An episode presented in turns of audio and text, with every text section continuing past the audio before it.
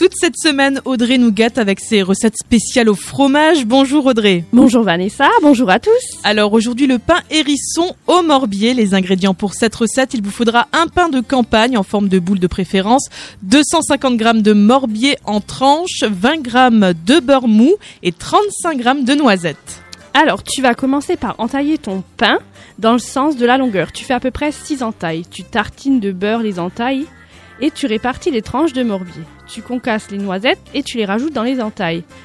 Tu entailles le pain dans le sens de la largeur afin d'obtenir un joli quadrillage et tu enfournes pour 180 minutes. Euh non, pour 180 degrés, 20 minutes. ok. voilà. Et après, il faut que tu passes le couteau électrique jusqu'au bout et tu le sers en apéritif. En apéritif. Ah ouais, c'est plutôt sympa. Franchement, ça donne bien envie.